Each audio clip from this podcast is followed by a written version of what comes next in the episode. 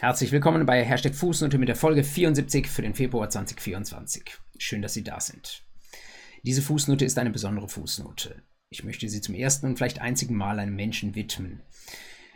Mit gutem Grund machen wir hier Monat für Monat eigentlich einen Blick auf aktuelle Gesetzgebung, Literatur und Rechtsprechung. Deswegen, weil die meisten von Ihnen im Jurastudium unterwegs sind, weil Sie Paragraphen sich aneignen, weil Sie juristisches Wissen lernen und weil Sie dabei auch noch auf dem Laufenden bleiben müssen mit Blick auf Entwicklungen, die gerade unterwegs sind in der Rechtspflege, im Rechtsmarkt oder auch in der Rechtswissenschaft. Zugleich gibt es manchmal Momente im Leben, wo man vielleicht mal einen Moment auf die Pause drucken möchte, wo man überlegt, vielleicht angestoßen von irgendeinem Ereignis, das einen sehr überrascht hat, äh, was da los ist noch außer dem juristischen Leben. Wir alle machen Jura sehr gerne den lieben langen Tag lang, hoffe ich doch. Und zugleich, das ist am Ende des Tages nicht alles. Und ähm, für, mich war so ein Moment, der mich sehr nachdenklich hat werden lassen, ähm, der Moment vor gut zwei Wochen, wo ich vom Tod von Philipp Sandner gehört habe. Philipp Sandner ist gestorben im Alter von 43 Jahren. Er war Professor an der Frankfurt School of Finance und stand dort gerade in den letzten Jahren vorrangig für das Thema Bitcoin und Blockchain.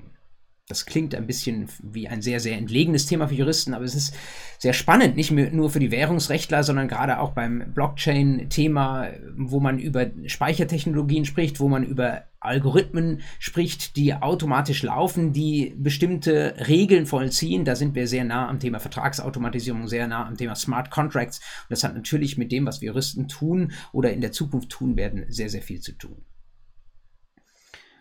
Philipp Sandner hat dieses Thema gelebt. Im Laufe der letzten Jahre hat er das national, international aufgebaut. Er hat an der Frankfurt School of Finance ein Blockchain Center gegründet.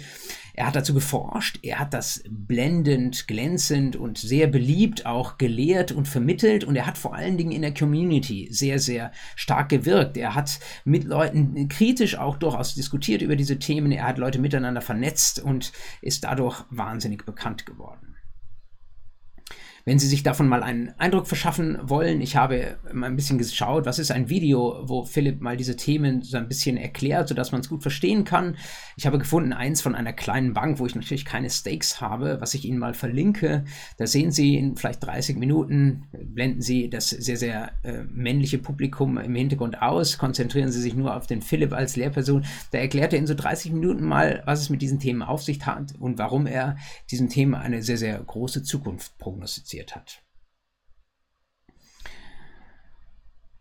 Ich möchte Ihnen etwas über das, was man von Philipp lernen kann, allerdings nicht nur mit Blick auf das Thema Bitcoin-Blockchain erzählen, sondern ich möchte Ihnen sagen, dass ich das Thema auch jetzt hier in die Fußnote so reinbringe, weil ich äh, für mich und für das, was ich jeden Tag tue, wahnsinnig viel von Philipp gelernt habe. Und wenn ich selbst dann in meinem Bereich auch als Hochschullehrer unterwegs bin, dann möchte ich natürlich von dem, was ich selbst als bereichernd empfunden habe, Dinge weitergeben. Am besten wäre natürlich, Sie würden das direkt vom Original bekommen. Das ist leider jetzt bei Philipp nicht mehr möglich, aber dann möchte doch zumindest ich Ihnen erzählen, was ich gelernt habe von ihm und denke vielleicht, dass es den einen oder die andere von Ihnen auch inspirieren könnte. Ich möchte mal drei Dinge rausgreifen, die für mich besonders bewegend waren. Zum einen das sehen Sie vielleicht auch schon in diesem Video, wenn Sie mal ein paar Minuten zuschauen, war Philipp ein wahnsinniger, kreativer, innovativer und unternehmerisch denkender Typ. Das gibt es, glaube ich, klassisch jedenfalls bei uns Juristen relativ wenig. Wir, sagt man uns böse nach, lernen Meinungsstreitigkeiten auswendig, hoffentlich bleibt es nicht dabei. Ähm, wir lernen, was der Gesetzgeber in seine Paragraphen reingeschrieben haben und es ist eher so eine bessere Stunde bei uns, wenn wir tatsächlich auch mal kreativ darüber nachdenken, ähm, wie ein neues Argument äh, in unsere Argumentation reinpasst, auf welche äh, Begründungsansätze ich jetzt neu kommen könnte, um eine bestimmte Meinung zu tragen oder zu widerlegen. Diese Kreativität, diesen Innovationsgeist, den trug Philipp absolut mit sich wenn man mit ihm über die Welt nachdachte und vielleicht dann mal selbst einen guten Moment hatte und eine Idee äußerte, dann würden viele Juristen ganz, wenn sie die Idee äh, hören zum ersten Mal in der Sekunde darauf sofort überlegen, geht das denn einfach? Ist das juristisch zulässig? Und da ist dann der, die Versuchung sehr schnell da, das Ganze abzuwerten und zu sagen, na, daraus wird nichts. So war Philipp nicht und ich finde das sehr vorbildhaft. Wenn man ihm gegenüber eine Idee äußerte, dann kam in der Regel ein paar Sekunden lang mal nichts, dann kam ein bisschen ein Schmunzeln und dann sagt er cool und dann ging es los wie die Feuerwehr.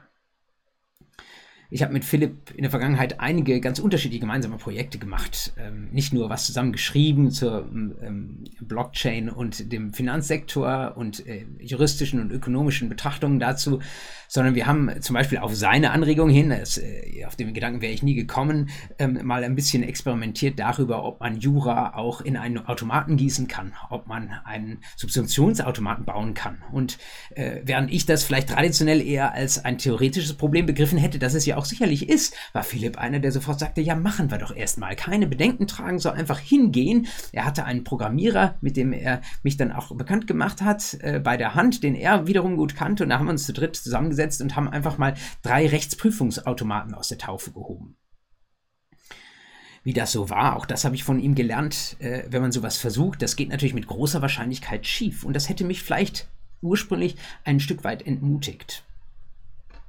Wir haben zum Beispiel einen Automaten gebaut, der äh, erbrechtliche Pflichtheitsansprüche prüfte. Das ging so leidlich gut. Wir haben einen anderen gebaut, der Unterhaltsrechte äh, äh, berechnen wollte. Das ist voll in die Hose gegangen. Aber ich habe von Philipp gelernt, das ist nicht die Sache beim kreativen Arbeiten, dass man sofort überlegt, ob etwas realistisch ist, ob so etwas zum Ziel führen wird, sondern ich habe von ihm gelernt, erst einmal zu machen. Er sagte immer, ein BWLer würde erstmal die Sache aufs Gleis setzen und er weiß von fünf Ideen, die ich heute habe, wenn ich die alle anstoße, da werden vier davon absolut klanglos untergehen. Aber das ist auch okay so, denn ich tue das, ich setze das Ganze ins Werk, weil ich ahne, dass die fünfte Idee, dass die tragen wird. Und das war etwas, was er verkörperte. Er strotzte vor Ideen, er inspirierte andere, er ermutigte sie, ihren Faden weiterzuspinnen, äh, mit Ideen irgendwie weiter voranzukommen. Er dachte darüber nach, wie man die Welt verbessern könnte. Natürlich durchaus auch mit dem Hintergedanken, hier oder da eine kleine Geschäftsidee zu entwickeln. Und das ist etwas, was mich, äh, muss ich sagen, ich habe ein Jahr im Silicon Valley studiert, was ich in Philipp in zehn Minuten mehr äh, von, von, diesem Geist mitnehmen konnte. Nichts gegen das LLM-Studium. Ähm, aber als ich es dort gelehrt habe, gelernt habe. Wir haben auch noch bodenständigere Sachen gemacht. Zum Beispiel haben wir Anfang 2017 in München an der Universität die wahrscheinlich erste wissenschaftliche Legal Tech Tagung in Deutschland ausgerichtet. Das kam noch vor dem Anwaltstag in Essen, der das Thema dann in der Juristerei sehr, sehr breit bekannt gemacht hat. Und siehe da, Philipp Sand war eben auch mit dabei. Als BWLer unter Juristen, weil er sich dafür interessiert hat, weil seine Herangehensweise war, wenn er jemanden trifft, der sagt, da kann man was machen, dann macht er natürlich mit und nicht, weil er sich irgendwie auf einen fahrenden Zug draufschmeißen möchte, sondern weil er weiß, dass sich Ideen gegenseitig befruchten. Die Wirtschaftswoche, die jetzt einen Nachruf unter anderem geschrieben hat auf Philipp äh, brachte ein Zitat, das äh, er in einer Redakteurin mal in einer E-Mail schrieb, man könnte so viel machen, man könnte so viel machen. Das war Philipp, wie er leibte und lebte, einfach immer weiter äh, Sachen vorantreiben, kreativ neue Prozesse anstoßen, keine Denkverbote, einfach mal machen und ähm, dadurch dann natürlich auch weit kommen. Wahnsinnig inspirierend für mich. Das führt mich neben diesem ähm, kreativen, innovativen, unternehmerischen Geist, äh, der so mein Vorbild geworden ist, zu meinem zweiten Punkt. Ähm, was man bei Philipp wunderbar lernen konnte, war interdisziplinäres Arbeiten. Das ist ja etwas, was auch bei uns Juristen vielleicht etwas zu wenig gepflegt wird. Philipp hat das auch verbunden damit, dass er Menschen zusammengebracht hat. Er selbst als Mensch ging auf andere zu. Das konnte ich erleben, als ich ihn, äh, ich glaube im Jahr 2006 war es, zum ersten Mal getroffen habe und kennengelernt habe. Das war ein simpler E-Fellows-Net Stammtisch im Schwabinger Wassermann in München, wenn ich mich richtig erinnere. Und ich hatte das Glück, einfach mal zufällig neben ihm zu sitzen. Und obwohl ich Jurist war, ja, ich weiß nicht, ob ich ihn angesprochen hätte, vielleicht dann schon, wo er neben mir saß, aber dieses offene Mindset, mit dem er jetzt äh, jemanden äh, aus einer anderen Disziplin ausfragte, mit dem er auf ihn zuging und den Kontakt hielt. Und den Kontakt haben wir gehalten seitdem. Das war äh, für mich sehr, sehr beeindruckend. Das hat, äh, wie Sie an den Projekten sehen können, die wir dann über die Jahre ab und an mal gemacht haben, durchaus zu dem einen oder anderen geführt. Und das hat auch dazu geführt, dass Philipp eben weit über die Grenzen seiner eigenen Disziplin hinaus bekannt war.